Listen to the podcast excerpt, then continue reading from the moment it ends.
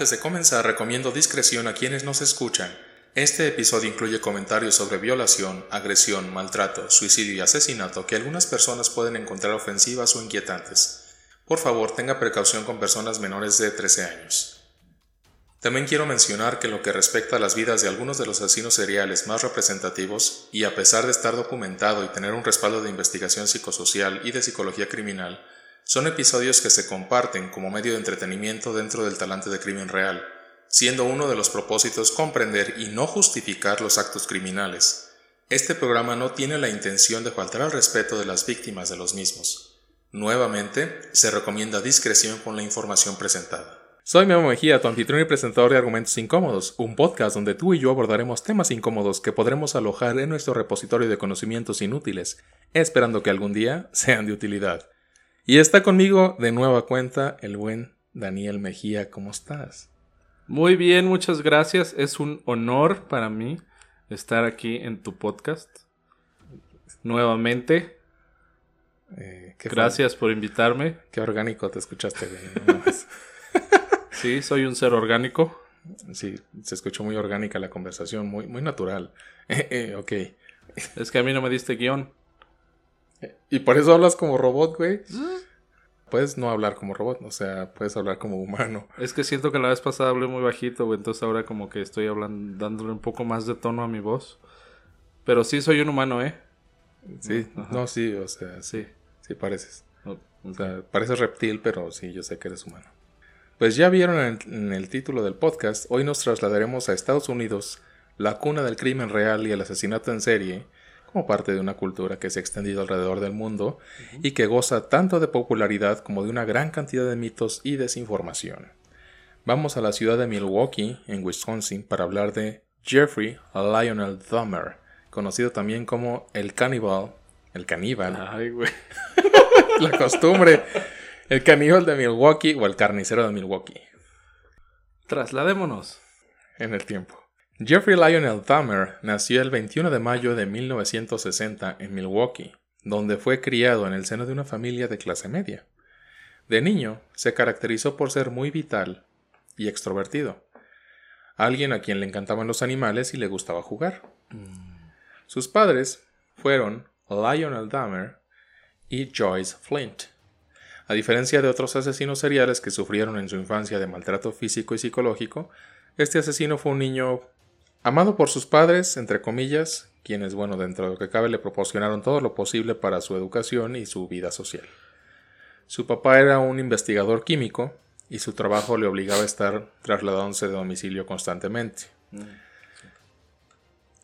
Tras reiteradas mudanzas en 1967, la familia compró una casa en Bath, Ohio, donde Jeffrey pasó el resto de su infancia y adolescencia.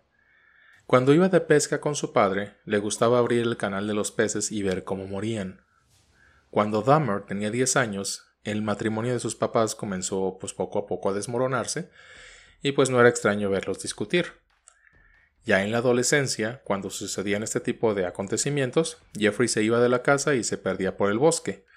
La casa que tenían tenía este un, jardín, una yarda. ¿Un yarda? ¿Cómo se dice? Un jardín. Sí, como un jardín. ¿Un patio?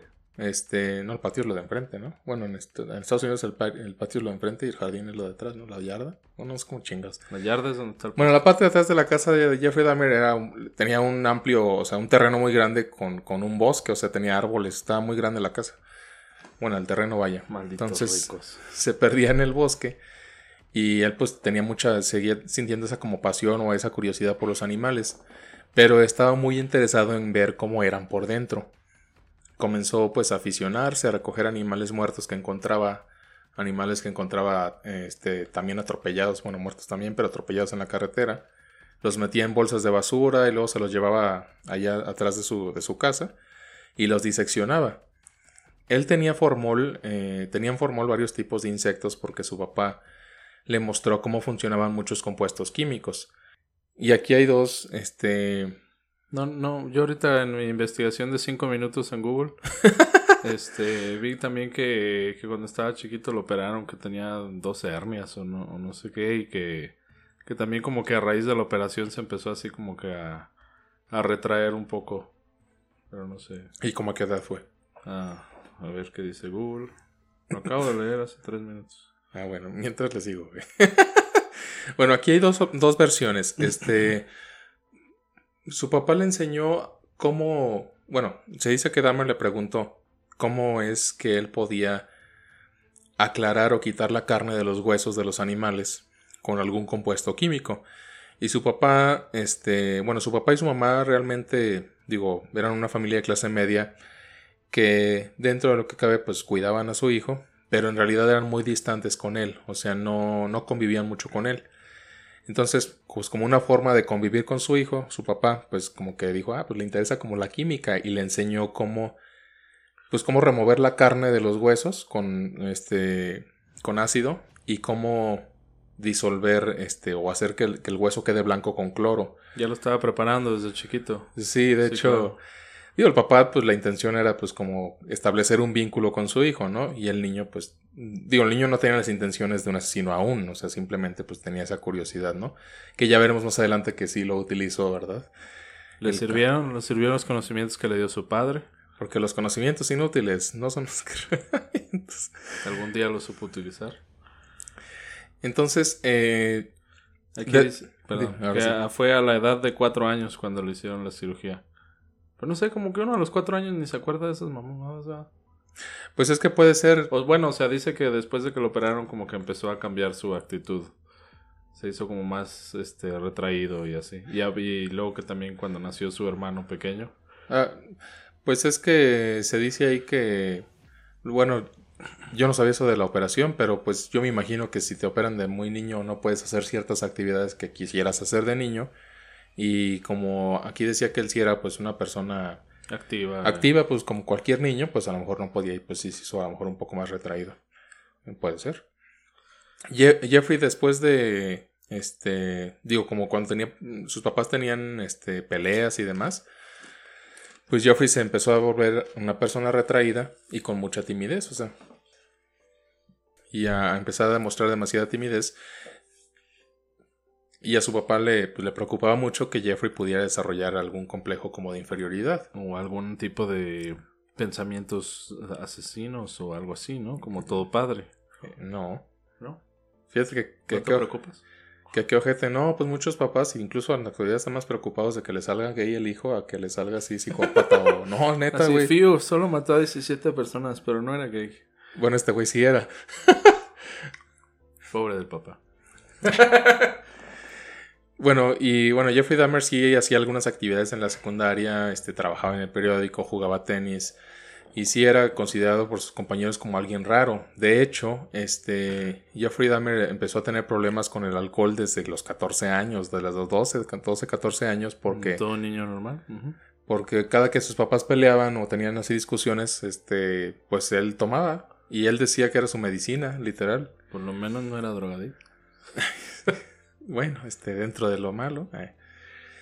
Bueno, este, después, en, la- en su plena época de desarrollo sexual, Jeffrey Dahmer empezó a establecer una eh, asociación entre la violencia y el sexo, que empezó a, pues, a marcar su conducta y sus acciones posteriores. Empezó a sentir atracción por los hombres y fantaseaba que se acostaba con ellos y luego los asesinaba.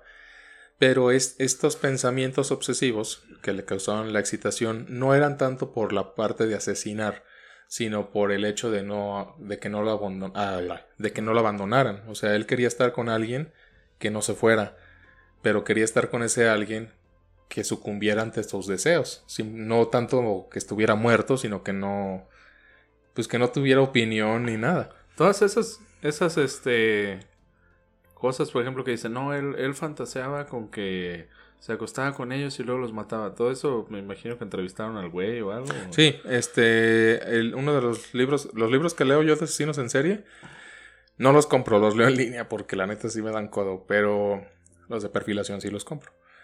Leí nada más dos, no mames, porque pues, ni que fuera una pinche tesis. Nada más dos. No mames, Mm. pues, pues, es un, un episodio, un podcast, güey, no es Así una estamos tesis. aquí de investigados, ¿eh? Ni que fuera una tesis, güey. El hombre que no mató lo suficiente de los macabros secretos de El carnicero de Milwaukee. Eh, porque sí, él, él, Jeffrey Dahmer, cuando lo, ya lo capturaron, él sí quería contar su historia. O sea, entonces él, la verdad, sí, mucha gente sí lo entrevistó, incluyendo a Robert Lesler, el, el criminólogo del FBI. ¿Robert Redford? Wrestler. Ah. Entonces, este. eh, ok. Este, sí, lo que él, lo que él, sí, todo esto es, son, son en palabras de él. que dicen así, él, se, él pensaba eso y dices... Y el güey ni al caso. Sí, le preguntaste, güey, ¿qué pedo? No, aquí sí, él sí dio muchas entrevistas, este, antes de que lo mataran. bueno, bueno, nos acercamos a esa parte, pero sí. Spoiler. Él sí, él sí dio muchas entrevistas a especialistas que iban a entrevistar, a, especialistas del FBI, a psicólogos, psiquiatras, este, periodistas, o sea, mucha gente que sí fue a entrevistarlos y, este sí tuvo ese acercamiento con él y muchas cosas sí son de, de palabra propia, aunque hay que, hay que también este, tener en cuenta que pues mucha información viene de, de, la palabra del asesino, o sea, también no es como que todo lo que él diga es porque ahí sí es cierto, o sea, también hay que tomar en cuenta otras cosas, pero bueno, eh, él sí tenía como esos pensamientos, pero no, no, no tanto de matar a la persona por por el ansia de asesinar como muchos otros asesinos en serie, sino por el ansia de que no se fueran, de que estuvieran con él. que si no los mataba se iban a ir, güey. Por eso, de hecho, sí. E, pues por eso. Este, y bueno, Dahmer tenía fantasías recurrentes y no, bueno, él, él ya bebía mucho, entonces tuvo muchos problemas este, en la escuela, en, pues en todos lados, porque ya, eh, de hecho se, ponía hasta el huevo de pedo en las clases, o sea, se llevaba sus cheves y estaba pisteando. O sea, como los de la uni de aquí de San Luis. Eh, sí, güey, pero él tenía 14 años, no mames, güey. Ah, sí, en la uni tienes 18. Este, bueno, y también cada, bueno, lo que te decía, cada que se peleaban sus papás, pisteaba también, o sea... También por ahí que se, creo que se, se divorciaron, o sea, sí se separaron. Ah, sí, de hecho a eso iba. Ah, spoiler. Antes de cumplir 18 años, o sea, antes de que él cumpliera 18 años, sus papás se divorciaron. Lionel Dahmer alquiló una habitación en un motel cercano y su mamá se fue a Wisconsin con su hermano menor, David, dejando a Jeffrey solo en la casa. O sea, él, estuvo viviendo ese verano ahí en casa solo. Este. Casa sola. Ajá, pero pues, mira, la verdad es que, si bien, por eso decía entre comillas, él tuvo una infancia normal, la verdad es que sus papás ni lo pelaban, güey, y eso la verdad también tiene mucho que ver. O sea, todo el deseo de atención que él tenía porque no lo pelaban. Incluso sus papás estaban peleando por la custodia de su hermano menor, güey. O sea. Y él como, ya va a cumplir 18, ya no hay pedo. Sí, ajá, de hecho. con sus propias y como la mamá era depresiva y neurótica, tomaba un chingo de, medicamentos y se hizo bien adicta a los, a los tranquilizantes. Entonces la mamá siempre andaba toda embrutecida. No, en serio, de, de tranquilizantes. No, si te creo, yo no dije nada, güey. Es que vi que hiciste una cara como de... Quería decir ansiolíticos, pero no sé si es la palabra correcta. Es que no, no sé qué tipo de pastillas como tranquilizantes, no sé, no sé qué, no sé si ansiolíticos. Este, entonces, pues, la mamá la verdad no era una persona como capaz de cuidar al hermano menor de Jeffrey, o sea, estaba siempre toda embrutecida. Pero el chiste es hacerla de pedo. Ándale. Aquel verano de 1978, como Jeffrey ya pues estaba solo, en, tenía, y aparte nadie lo pelaba y siempre andaba hasta el culo de pedo, cometió su primer asesinato. Volvía, volvía ya a su casa en su coche tras tomar unas cervezas en un bar y recogió a un joven que estaba pidiendo raid llamado Steven Hicks. Dahmer le invitó a su casa a beber cerveza y a fumar marihuana. Dos versiones, una dicen que tuvieron relaciones sexuales consensuadas, otra pues que no, no pasó nada. Entonces cuando Hicks dijo, bueno, pues ya me voy, ¿no? Pues ya ya estuvo. Este. También, este, ¿tienes ahí que estuvo en el ejército? Sí, güey, patana, llegamos ahí.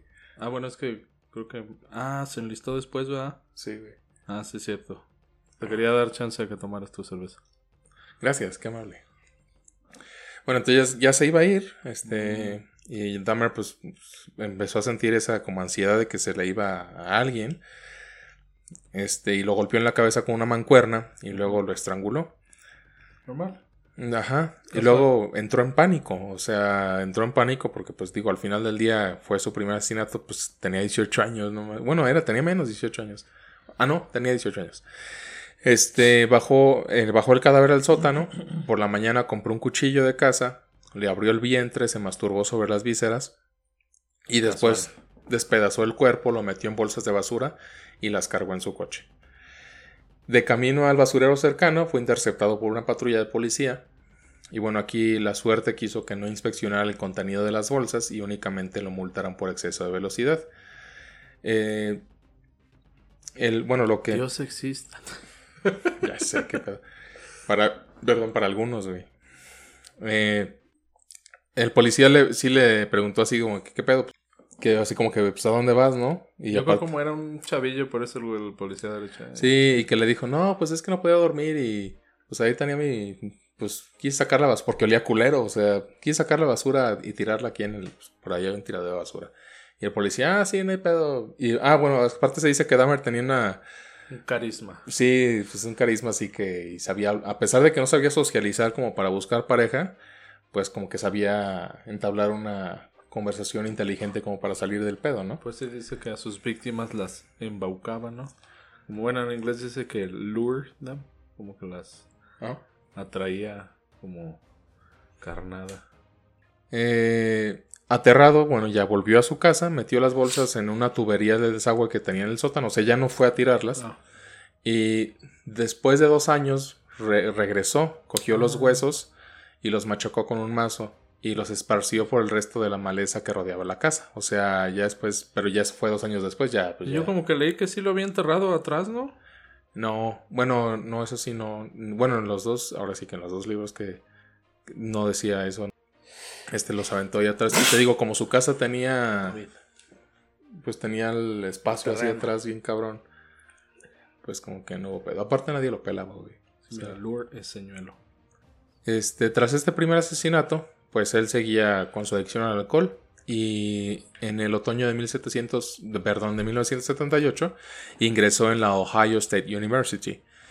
Eh, y ahí pues fue un alumno pues educado con los profesores, divertido con sus compañeros, por lo que se ganó la fama del payaso de la clase.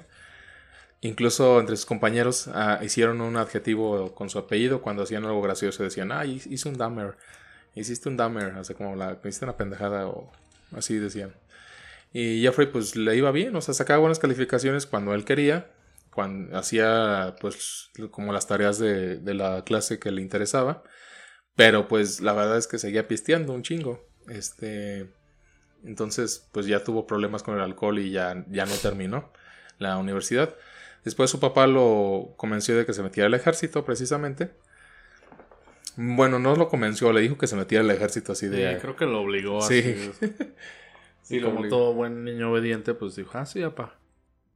Y este, ya, pues entró al ejército. Eh, y bueno.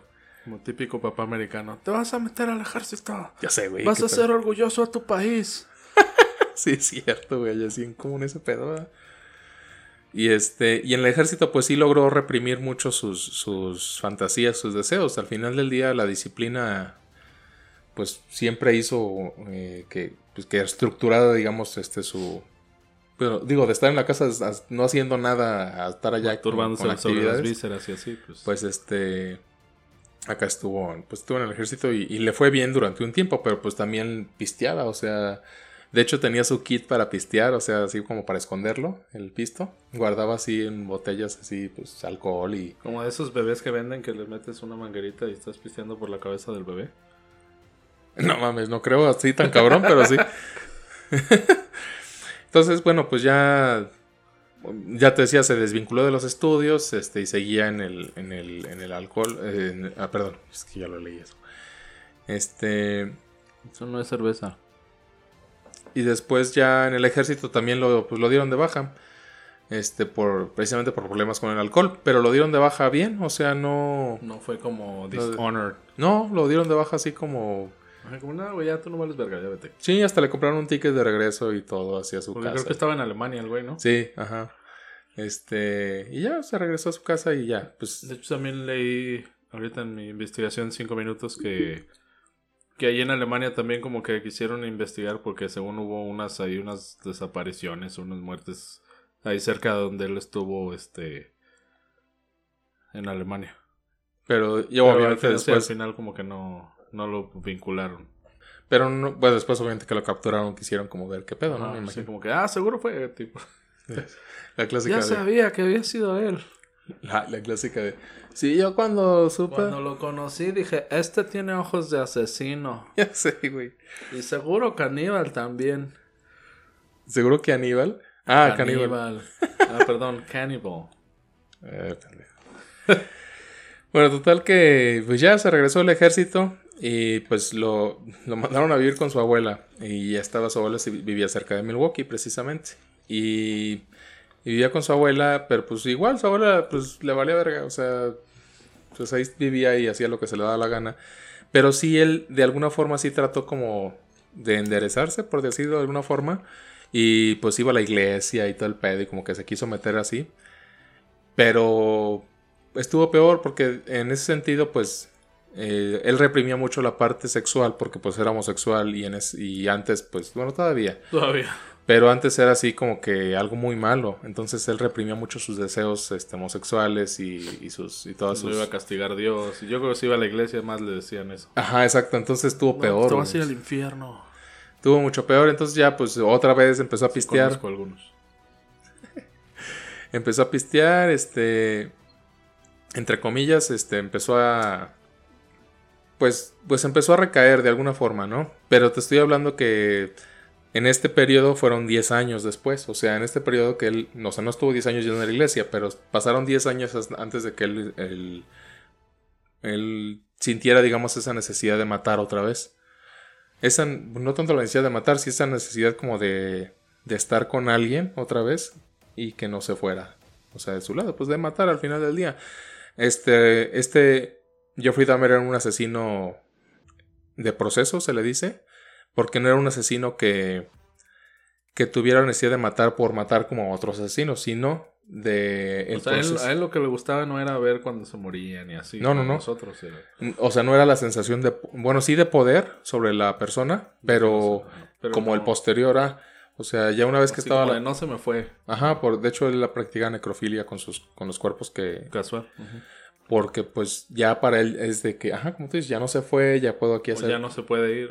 Ajá. hacer con él lo que quiera, etcétera, ¿no? O sea, ya era para él como una especie de alivio. Este, incluso cuando él limpiaba todo, toda la escena del crimen, o sea, que descuartizaba el cuerpo y eso, eso, le excitaba eso.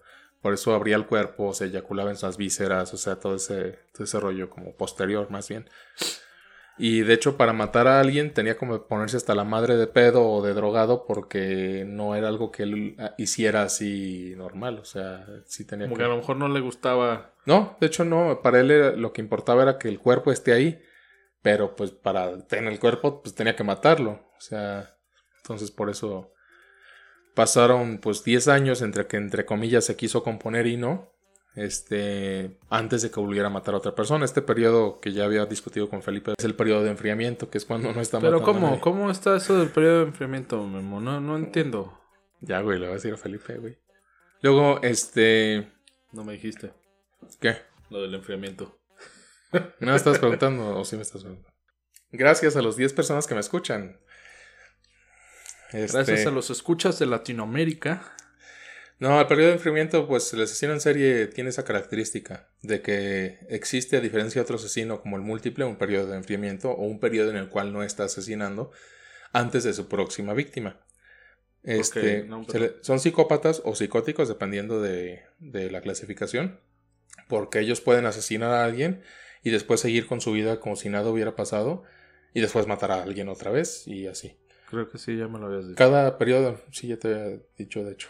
En la del, el del tiroteo de Virginia T, sí. El show. Virginia pero, pero ese güey no era... No, ese era asesino múltiple, pero sí me acuerdo que abordamos esa diferencia. Pero, por ejemplo, ¿puede haber un asesino en serie que no tenga periodo de enfriamiento? No, entonces ya no sería asesino en serie, sería asesino de otro tipo. O sea, por ejemplo... O sea, múltiple es que haga los asesinatos todos al, al mismo tiempo, ¿ah? Sí. O sea, Puede, por ejemplo. Puede ser múltiple y en serie al mismo tiempo.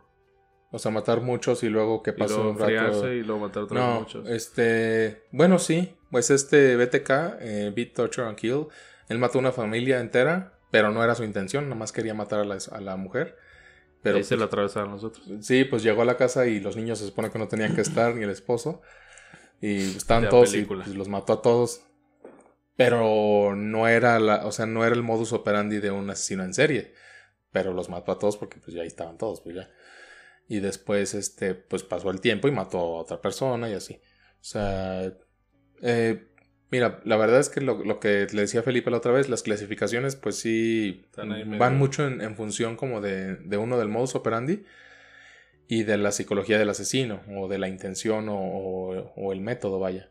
Entonces sí puede ser que, como este asesino que te digo, que también lo vamos a ver después, BTK que mató a, a una familia completa, a los Otero, Otero se apellidan, este, pero no tenía esa intención. O sea, su intención era la de un asesino en serie. O sea, seguir una víctima de acuerdo al perfil para él, este, o a su firma, digámoslo así.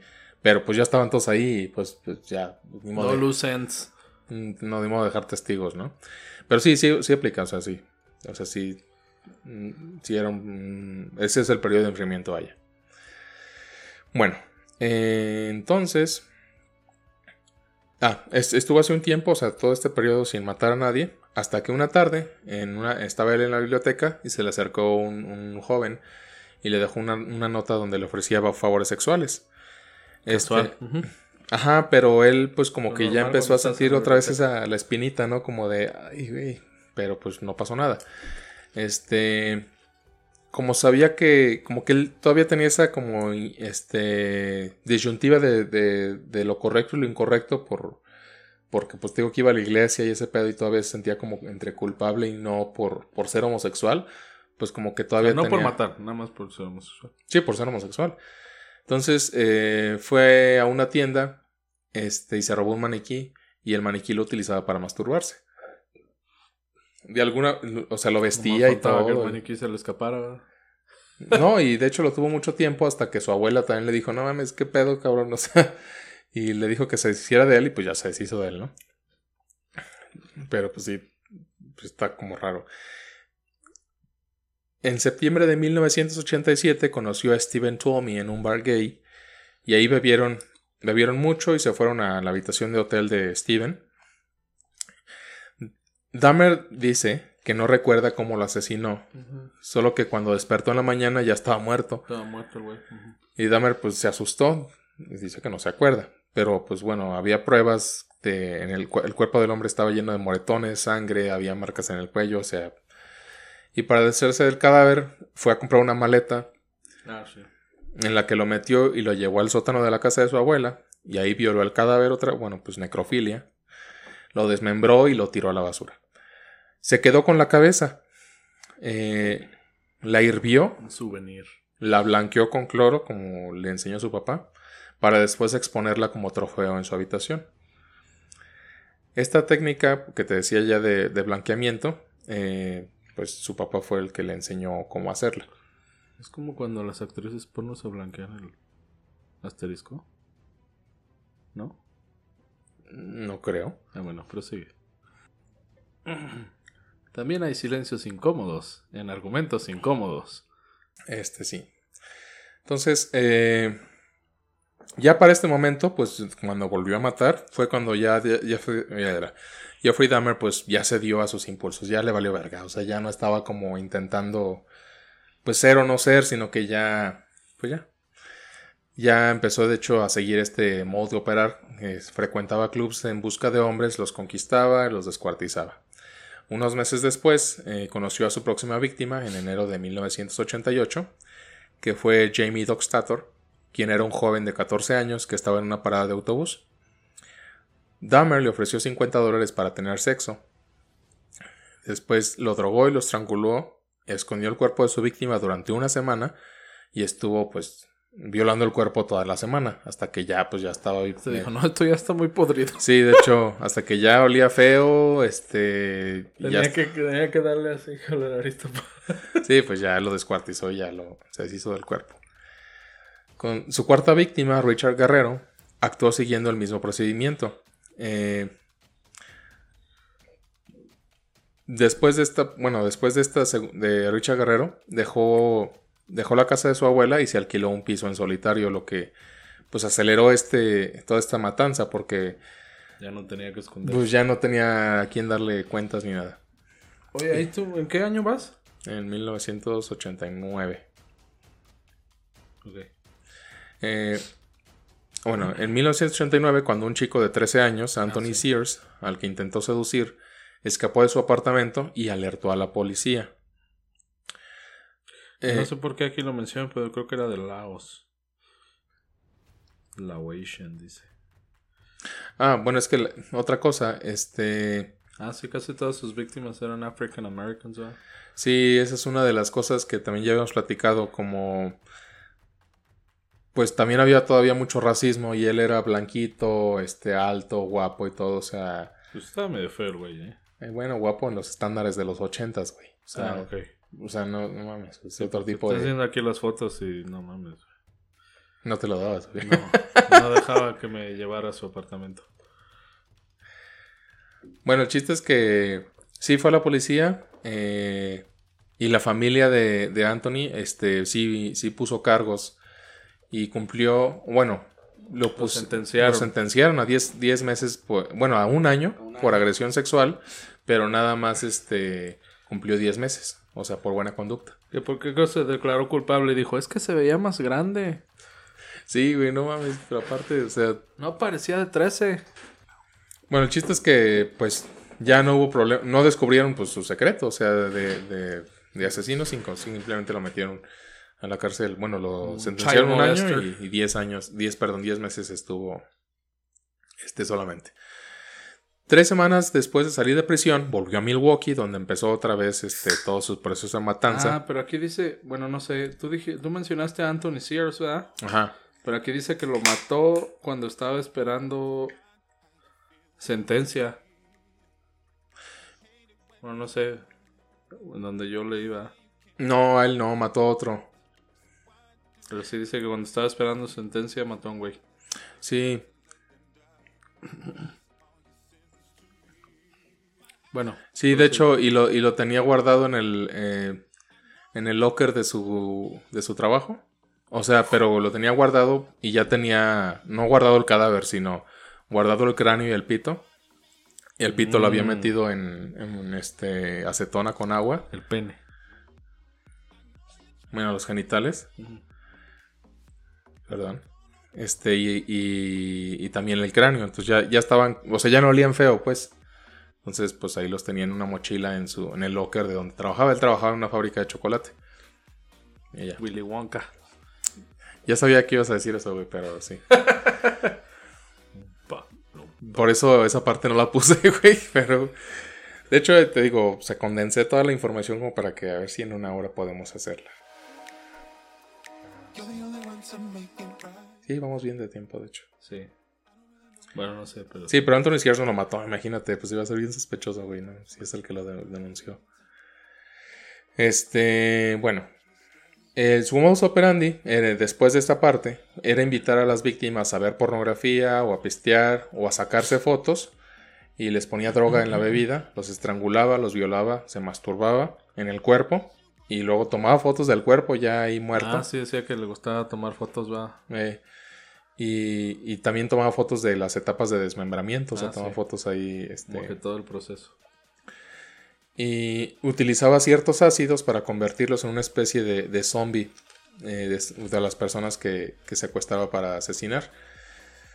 Porque lo que él tenía en cuestiones psicológicas era, era hacer lo que él quería que las personas hicieran lo que él quisiera. Y, y pues así sin quejas, sino simplemente como tener ese control Creo que decía también que les hacía como pinches lobotomías caseras, ¿no? Sea, Pues o sea, no lobotomías, pero sí les abría el cráneo con un taladro. Con, ajá. Este, y, le- y les inyectaba ácido, pues según él, para ver si se quedaban como zombies, como especie de zombies.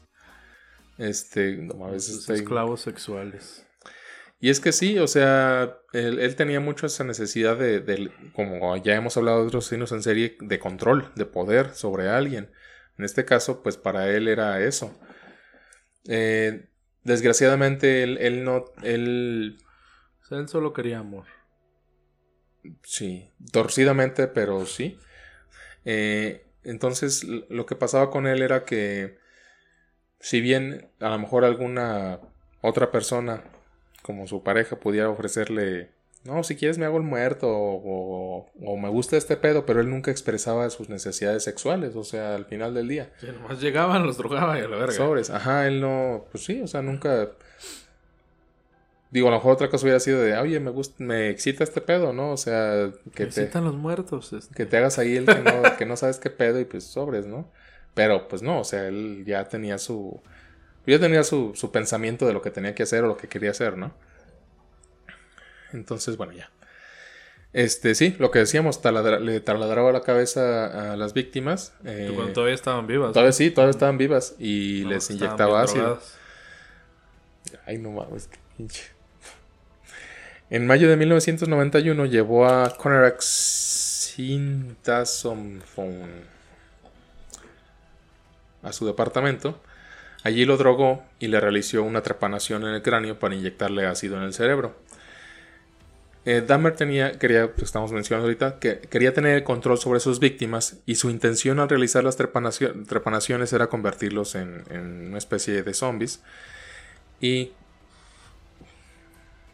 con él consiguió escapar cuando Dahmer salió a comprar licor. Y al correr desnudo por las calles, los vecinos alteraron a la policía. Perdón, alertaron a la policía. Cuando se dio cuenta de que se había escapado, lo persiguió y tuvo que enfrentarse a la policía y a una multitud de curiosos. El muchacho no podía. Ya sé, ya voy. Las vecinas, dices. No, tú ah. sí, El muchacho no podía hablar porque, pues, pinche, le había inyectado ácido en la cabeza, o sea, no mames. Dahmer argumentó que el joven era su amante de 19 años, pero pues, no tenía 19 años, y que estaba alcoholizado. El, chavillo era, un, era oriental.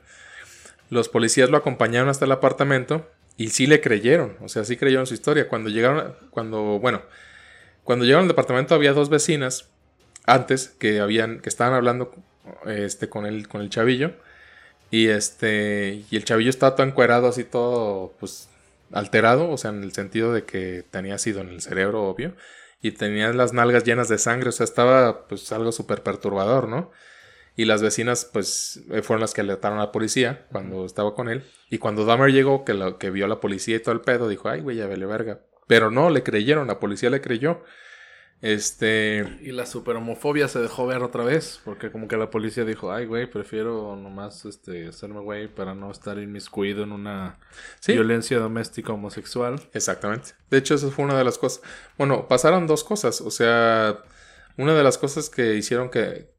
Que hicieron que Dahmer pues saliera avante de los crímenes era precisamente. White privilege. Eh, sí, la homofobia primero, que pues ellos no querían como que se les hacía una pinche disputa de, gays, me vale verga, ¿no?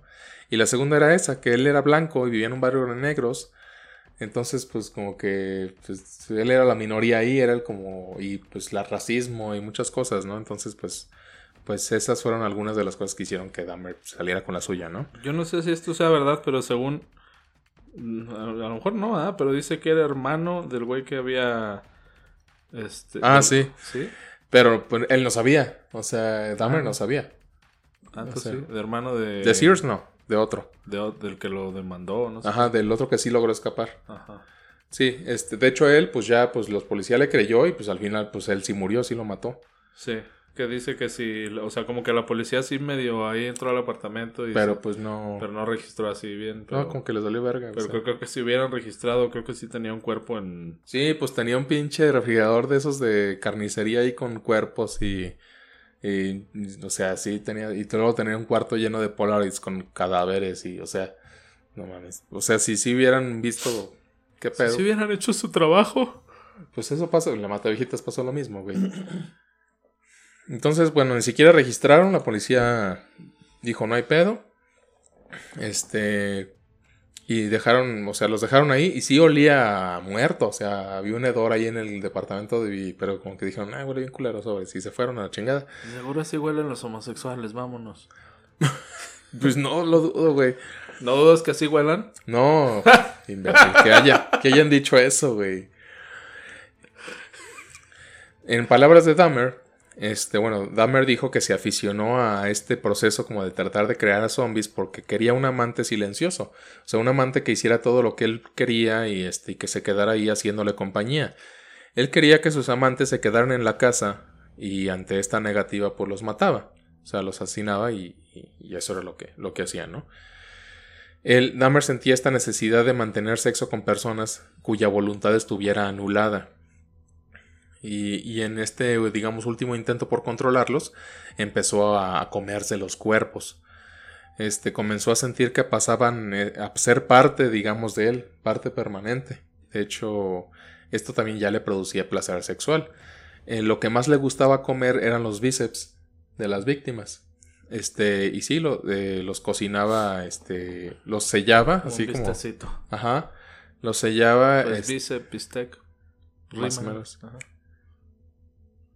¿Ahí viendo o qué? Sí, güey, qué pedo. Este, los sellaba con así con hongos, o sea, los sazonaba y pues, se, se los cenaba los, los bíceps. Stir fry y todo el pedo. Y bueno, se los comía y esto también le daba placer. Los cadáveres, pues poco a poco fueron ahí amontonándose en el departamento. Y los vecinos, pues no, como que no se alertaron y sí, pero poco a poco sí olía bien culero. Bueno. Si fuera como las casas de aquí de México, que están una al lado de la otra, güey. Pues acá eran departamentos, güey. Pero estaban así, no tenía cada quien su... ¿Eso qué? O sea, sí, sí huele, güey. O sea, eran como uno arriba de otro. Sí, pues departamentos. Perdón, güey, no estudié. Discúlpame. Pendejo guapo, ¿no es eso que tiene? Bueno, el 22 de julio de No me grites. 1991, Tracy Edwards, su última víctima, consiguió escapar, esposado. La policía lo vio y esta vez sí decidieron investigar. Fueron al apartamento del hombre que lo había esposado y al revisar la habitación descubrieron pues ya todo lo... Yo creo, creo- creo que, bueno, yo leí que llegaron y que el pinche, el güey, el Dahmer, les dijo, ah, sí, déjenme ir por la llave de las esposas. Y fue por la llave de las esposas y luego ya entraron a revisar y que tenía ahí todo el pinche... Pinche aquelarre ahí bien cabrón, güey. Que como que también me suena como que el güey ya como que quería que lo atraparan, ¿no? Pues fíjate que en realidad él no era un asesino muy inteligente. O sea, de hecho era bastante... Pues sí, o sea, bastante desorganizado, bastante desordenado. O sea, él no, no cuidaba, digamos, mucho esa parte del proceso de que no lo descubran. O sea, sí hacía, pues, digo, algunas cosas para que no lo descubran, pero no era como que, uh, te cuidara todo. Pues simplemente... huellas y todo así. Ajá, o por ejemplo, e- esa vez que se le escapó este primera, esta primera persona que se le escapó y, y este, pues lo dejó ahí trepanado y él pensó que ya se iba a morir y se fue a... a- O sea, ni lo amarró ni no, y regresó y fue cuando lo vio con las vecinas ahí todo y dijo, ah, cabrón. Este, pues no ma- bueno, esta vez sí fueron a investigar la policía y sí dijeron, ah, no mames, y encontraron pues las fotografías, restos humanos, una cabeza en el congelador, este, encontraron un bidón de 200 litros de capacidad lleno de ácido, este, que el caníbal utilizaba para deshacer los restos humanos, y también encontraron pues las paredes ahí todas llenas de pues rastros de sangre, cuerpos mutilados, o sea, en las fotos, encontraron siete cráneos, este, huesos, este, días después, pues los vecinos de Dahmer, este, pues ya se, pues ya se quedaron así de, güey, qué pedo, o sea, sí se sacaron. Con razón olía tan feo. Sí, pero la clásica de, yo Yo ya siempre supe que, ajá, Sí, a huevo. La típica vecina metiche. Yo con razón siempre veía que entraban muchachos sí, y nunca salían. Eh, los psiquiatras, pues, que lo atendieron, eh, dijeron que estaba enfermo, por lo que se declaró culpable con atenuante de enajenación mental para ser condenado a una cárcel especial para enfermos mentales. Pero este atenuante fue rechazado. Este, en un principio se había declarado inocente, pero cambió su declaración por la gran cantidad de pruebas encontradas en su contra. O sea, obviamente. El Ese cráneo no era mío. ah, bueno. El jurado entonces lo declaró mentalmente sano y por consecuencia fue sentenciado a 15 cadenas perpetuas consecutivas. Una cadena perpetua por cada, perpetua por cada asesinato comprobado. O sea, se cree que mató a más de 15 personas, pero pues 15 digamos son las comprobadas, ¿no? Este, fue enviado al Columbia Correctional Institute en Portage, donde fue entrevistado por el perito en perfiles criminales del FBI, Robert Kressler. Este famoso experto, del cual ya leímos, bueno, bueno, ya está, no el, está libro ahí del cual voy a poner el bono para que escuchen el review. ¿Vas a leer el libro o qué? Ya lo leí, güey. No, o sea, ¿lo vas a leer en el video o qué? No, voy a hacer un review del libro. Ah. Bueno, este experto famoso coincidió que para la defensa de la sociedad, pues el condenado sí tenía que permanecer encerrado durante el resto de sus días. Porque antes pasaba mucho que los dejaban salir este, por buena conducta o porque creían que se habían curado, como Ed Kemper, que lo dejaban salir después de que había matado a sus abuelos y siguió matando gente, obviamente. Este, la defensa sostenía que Dahmer padecía necrofilia, pero es que Padecía. Sí, ya sé, este... Antes muchos, muchas filias eran padecimientos. Tómese esta pastilla. Sí, es que antes muchas, muchas filias eran padecimientos psiquiátricos. O sea, era realmente como decir que estabas enfermo. No, eran consideradas. Por eso, pues eran consideradas. ¿O qué Es dije? que no dijiste consideradas. ¿Qué dije? Nada más dijiste eran. Pues sí eran, ya no son. Bueno, es que antes tampoco eran, güey. Es que nunca han sido. Por O- eso. Ay, bueno, ya, Bueno, pendejo. ya, Felipe. Ay. Entonces, eh, al sostener que tenía necrofilia, como si, digo, si fuera una enfermedad, lo que- esto lo podría eximir legalmente de hacerse responsable de sus actos y, y en lugar de meterlo a la cárcel lo meterían a un hospital psiquiátrico. Pero pues el turno de la fiscalía argumentó que pues el acusado había practicado sexo con las víctimas estando vivas, aunque inconscientes, y utilizando preservativo. O sea, esta era una seña de que él era consciente de que este acto, este, o sea, él era consciente del acto, pues, y mantenía cierto control de sus impulsos. O sea, no era una persona completamente impulsiva, porque tenía la suficiente criterio, digamos, para, para hacerlo. Siempre pasa que cuando la defensa eh, empieza a decir que, que su, su cliente, digamos, tiene esta situación psiquiátrica Pero ¿qué, qué pedo con los pinches abogados, güey? O sea, como que es así, ¿no? O sea, así toda la pinche evidencia y así, este güey, o sea, este güey es un pinche enfermo, güey, así. Pero así, no, es que mi cliente no sabía lo que hacía y Ajá, a huevo los sí, así. pinche sacar, güey. Ajá, sí, de hecho. Y, pero por lo que se declara que dice en el libro precisamente Asilos en serie de, de Robert Ressler es esta parte, o sea que no, puedes no se pueden eximir a las personas por, por una cuestión psiquiátrica porque esto, esto sería que todo el tiempo tienen la condición de ser este, enfermos mentales, no nada más a veces, eh, que es en este caso, o sea, cuando cometen el crimen son conscientes de haberlo cometido y pues obviamente ahí pues sabes que estás cometiendo un crimen, aun aunque estés enfermo, o sea, en el sentido empático de la, de la, de la persona, o sea, que no tengas empatía, que seas un psicópata, pues eso no te exime del crimen, vaya, ¿no?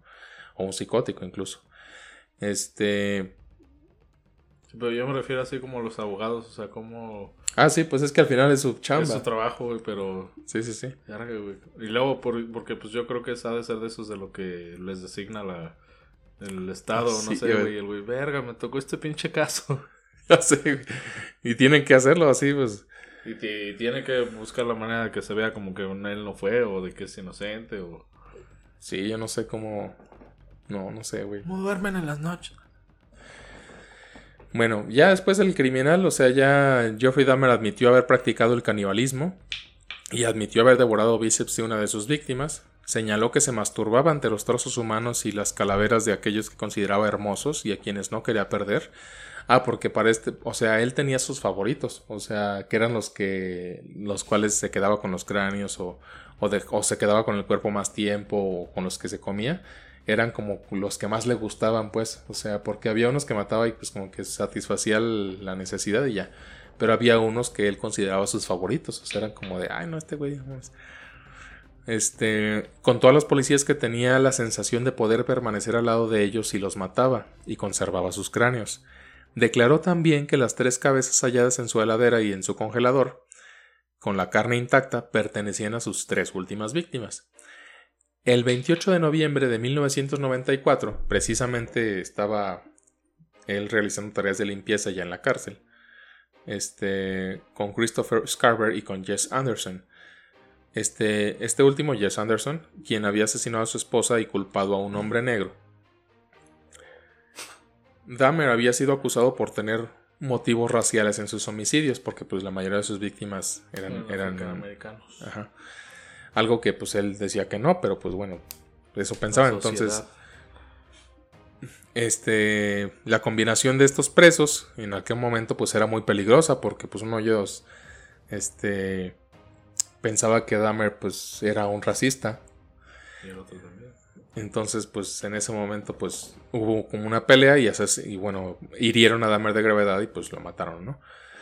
Este, los guardias encontraron a Dahmer y Anderson heridos y el primero murió camino al hospital, o sea, Dahmer, y el segundo... Madre, se esta pendeja. Y el segundo pues se murió dos días más tarde. Scarver dijo que golpeó a Dahmer dos veces en la cabeza con una barra de metal de la sala de pesas y luego mató a Anderson quien estaba trabajando en una sala diferente. Entonces Scarver pues, los mató por racistas Este, ¿Carver era negro? Sí. Ah. Este. Made sense. Sí, por eso los mató, pero Dahmer, o sea, en realidad no, sus crímenes no eran, no eran de racistas. No eran de odio, no eran de. Solo sentía más atracción hacia los Simplemente, exactamente, pues le gustaban. Digo, también mató gente caucásica, pero pues al final. Este, no. Le gustaban los morenitos. Sí, pues sí, pues en cuestión de gustos, ¿no? Pues cada quien. Vaya, ¿no? No podemos este, juzgarlo. Este. ¿Algo más que quieras agregar? No, te digo, ahora no venía preparado. Este. Una disculpa. Pero. No, no tengo nada más que agregar. bueno. Tratando de eh, hacer esto orgánico, sí, ¿verdad?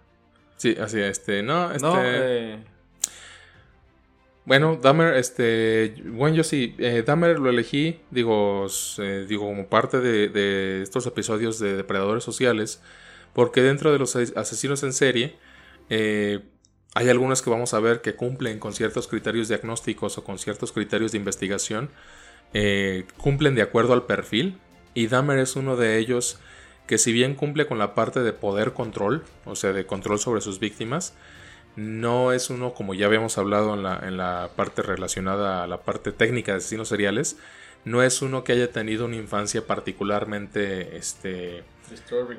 Sí, o sea, una infancia, digo, sí es una infancia como de, de, que lo ignoraron, como digamos de niño, o sea, en la cual él se sintió ignorado por, por, su, por sus papás o no se sentía como aceptado, vaya, de alguna forma. Eh, pero no fue una infancia particularmente difícil como algunos asesinos en serie. Por ejemplo, la Mataviejitas tuvo una infancia bastante sí, muy difícil. Ed Kemper tuvo una infancia también muy complicada. Entonces, no, no se cumple un patrón, digamos, en función de la infancia complicada en, estos. Eh, no, no pasan todos los asesinos en serie y Dahmer es uno de ellos. Eh, entonces, sí lo elegí porque es, es un asesino que no cumple este criterio pero sí cumple el criterio de, esta clasificación de poder y de control sobre sus víctimas. Entonces, pues bueno. Ya más adelante iremos viendo otros eh, asesinos en serie. Eh, hay algunos datos que no, que no mencionamos aquí en, eh, en, este episodio para tratar de condensar todo en, una hora y no hacerlo tan... episodios de hora y media. Para no aburrirlos con hora y media de mucha información. Entonces, eh, los invito a, digo, si les interesa el tema, a seguir este, revisando esta parte de perfiles criminales, asesinos en serie, este, o la biografía incluso, si les parece interesante. Este, no con el fin de justificar, como les decía, eh, el, crimen, pero sí de comprender quizá un poquito más allá el, el por qué. Gracias por escuchar Argumentos Incómodos. Si disfrutaron este episodio, denle pulgar arriba, denle seguir, denle un me gusta en las plataformas de Spotify, Anchor, Google Podcast, Apple Podcast y YouTube. Compartan con sus amigos, su familia, compartan con los del trabajo. Pueden escribir a argumentosincómodospodcast.gmail.com Y recuerden que los conocimientos inútiles no son más que herramientas que aún no hemos aprendido a utilizar. Compartan.